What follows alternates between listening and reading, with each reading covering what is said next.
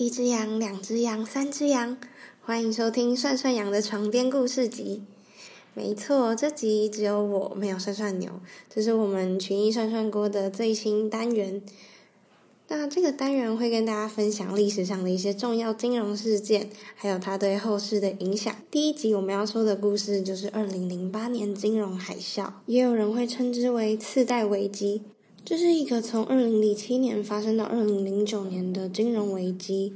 这次的金融危机，它直接蒸发掉地球上大约五十趴的股价，也就是说，地球上有一半的钱在这次的世界当中都消失不见了。那这次的事件也引发了雷曼兄弟的倒闭。先简单介绍一下雷曼兄弟这间公司，它是起源于一八四四年的，也就是大约两百年前，有一位年仅二十三岁从德国移民到美国的男生，他所创立的。那他原本呢，在美国是开了一间叫做亨利雷曼的布品店，对，他是卖布的。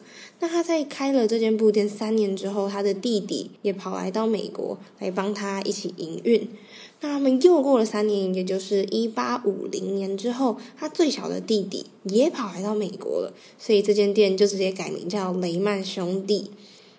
不知道大家听到从德国移民过来有没有什么特殊的想法？可能有人历史非常好，已经猜到了，没错，他们就是犹太人，就是这个非常聪明的种族。可能大家就会想说，诶，那他们不是卖布的吗？为什么雷曼兄弟之后会变成一间投资银行，简称投行呢？那我们就要从布的原料棉花来说起了。当时的时代背景啊，美国的棉花业是非常兴盛的，非常值钱。那有些客户他没有办法汇钱给这些公司，所以就把棉花当做成货币来当成支付的工具。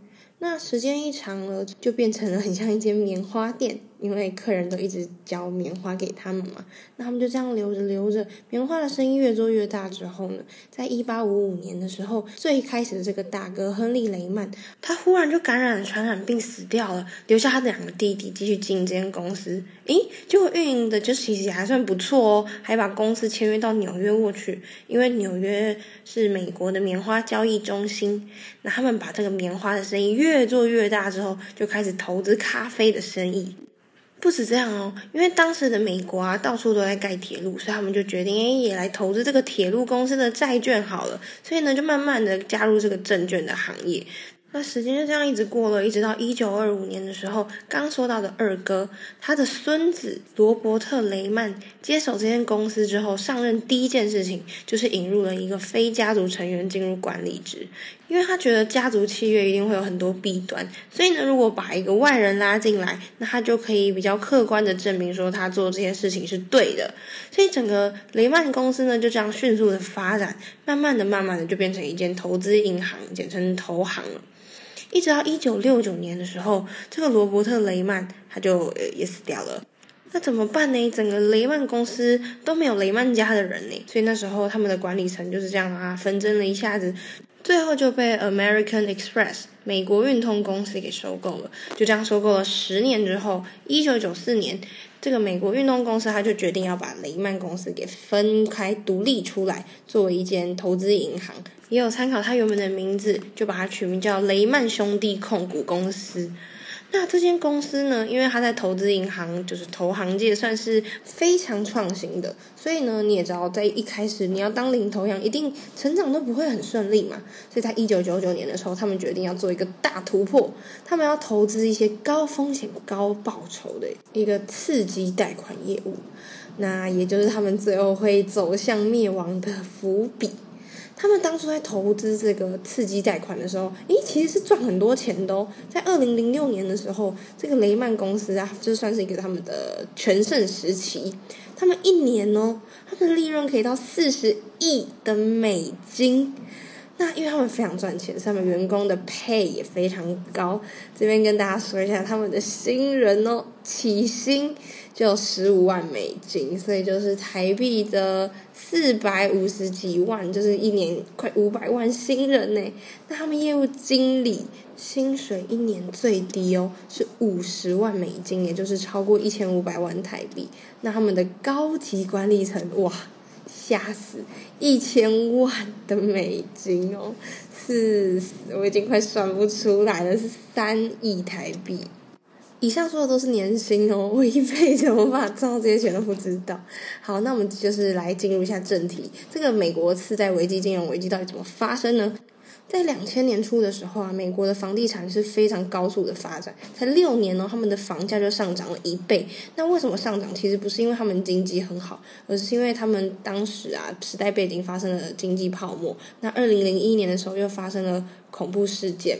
那当时的美国经济是非常糟糕的，跟前面我们的猜测是完全颠倒。但为了刺激经济，美国政府他们决定要降息，降息就可以刺激一些中小企业来做贷款，来刺激人们买房子。所以呢，就开始有很多人开始要买房子。那房子要买的人多了，根据这个供需法则嘛，房价自然就上涨了。那需要贷款的人也就越来越多。那照理来说，银行其实应该只能贷款给有信用的人。因为我们要确定他可以有办法付出这些贷款的费用嘛，但是因为太多人想要买房子的，他们不想要放弃任何可以借钱给别人来赚钱的机会，所以他们决定，那我还是要借钱给这些嗯信用没有这么好，但是想要借钱的人。那当然他们还是会怕嘛，他们没有这么笨啊，那他们就叫对方就是把房子来做抵押，如果你没办法还贷款，诶，那我就把房子收回来哦。那反正房子会涨嘛。所以，就算你没办法还钱，那我这个房子拿过来了，我还是赚。除了房子要拿来抵押以外，它还有另外一个条件，就是它的利息要拉比较高。换句话来说，就是银行就是开一个嗯高利贷。就银行端来看，这毕竟还是一个高风险的投资，他们想要来规避这个风险，所以他们就决定把这个贷款的债权把它卖给投资银行，也就是我们刚刚一直在讲的雷曼兄弟公司。卖掉债权是什么意思？也就是说。这些人去跟银行借钱，但他其实是跟雷曼兄弟借，所以我每个月还的贷款其实是在还给雷曼兄弟。那为什么雷曼兄弟会愿意接受这个别人不想要的高风险贷款呢？因为雷曼兄弟跟银行想的其实是一样的，就是诶啊，反正我这个房子来做抵押，如果你还不了，我就把你的房子收走嘛。而且雷曼兄弟也想要把这个债权再包起来卖给别人，那他卖给谁？诶就是卖给。投资客这些搞证券投资的人，那怎么卖呢？他就把这个贷款的债权切分成小小份，那卖给这些投资客。你看投资客就会觉得，诶，如果我原本是要承担一个这么大的债权，其实会有点怕怕的，我扛不起来。可是如果说把这个债权分成一百份、一千份，那这样，诶。我只要承担这个一点点，好像真的是一个可以试试看的投资哦。但是又出现另外一个问题，因为这个投资等于要分给一百个人、一千人来，那每个人赚跟赔都不多嘛。他为了要让这个投资客被吸引过来，他就是想要让这个报酬率提高嘛，所以他就把这个发拆成小份这个债券，再融合一些其他的金融商品，比如说像股票啊、债券啊，混合在一起变成一个金融商品卖给别人。他们就一来可以说，哎，我们投资很多东西哦，哎，这样有分散风险。他也可以跟这些投资客说，就算他房子的钱还不了，那就算其他股票涨，哎，那你还是没赔啊。哎，这样子好像真的越来越吸引人咯。他们甚至还找了一个债券的评分机构来给他们这个债券做一个评分。这个东西呢，它就是专门在审核金融商品的品质如何，让投资人可以做一个参考。结果哇塞，这个评分机构直接给雷曼公司的这个金融商品给出一个超高评价，就说它几乎没有风险，而且回报率超级高的。所以大家听到说哇塞，低风险超高报酬，我不投我不就是超白痴的吗？所以当然大家就全部有钱就买的，有钱就买啊，有多少钱就买多少钱嘛，哎。其实这是一个非常高风险的贷款呢，怎么这样子一直洗洗洗洗下来，就变成一个超级优良的金融商品啊？就是因为这些评分机构他们有压力，比如说有五间评分机构都跟你说，哎，这一间公司很不错，但是呢，就偏偏你说这间很烂，那大家会觉得说，你是不是没有什么信用度啊？大家会觉得说你不是一个很好的评分标准啊？所以大家当然会就是就哦，看别人给他分数很高，那那我好像也不能给太低耶，那我不能打破这个标准嘛。所以大家就是这样睁一只眼闭一只眼，给出一个很高的评价。所以呢，越来越多投资客来买，投资银行就觉得说哇，这证券卖的超好的，那我就可以再跟更多银行来做这个金融的投资。所以银行看说哇塞，我把这个东西转手给你，一定赚钱呢，更多贷款，我就赚更多钱呐。而且就是我用不用审核，你想哦，我只要银行这边把钱卖给你，然后你再转手给投资客，我就这样子就一直赚钱，一直赚钱呢。那大家就是那时候的情况，就是每个人都买房子，因为随便就可以贷款，房价就越来越高，越来越高。那当然，房价的升高不会是无止境的嘛？它到一定的高度之后，人们就真的开始买不起了，就算贷款也买不起了，所以房价就停止生长。那怎么办？房价开始跌，我还不起了诶所以他们就把这个房子还给银行。反正我就把这个房子做抵押还给银行嘛，那银行又得把它退回给雷曼，那就雷曼收到手之后，这个房子就卖不出去啊，他就包在手上这个一房子就卖不出去怎么办？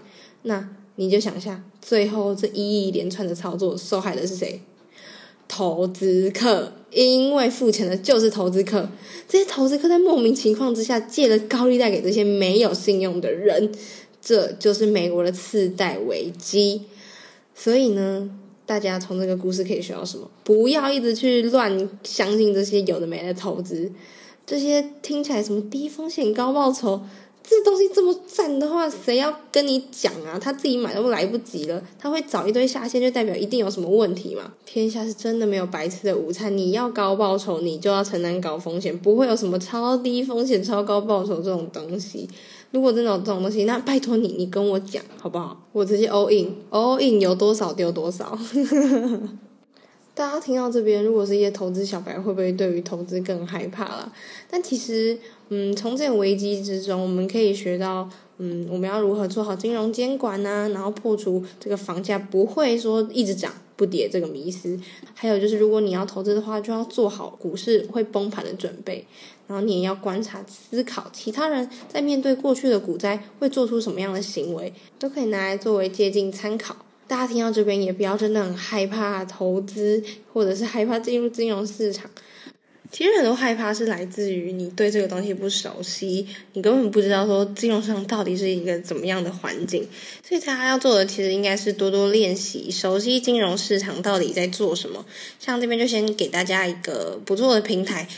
是群益推出的股神交易争霸战。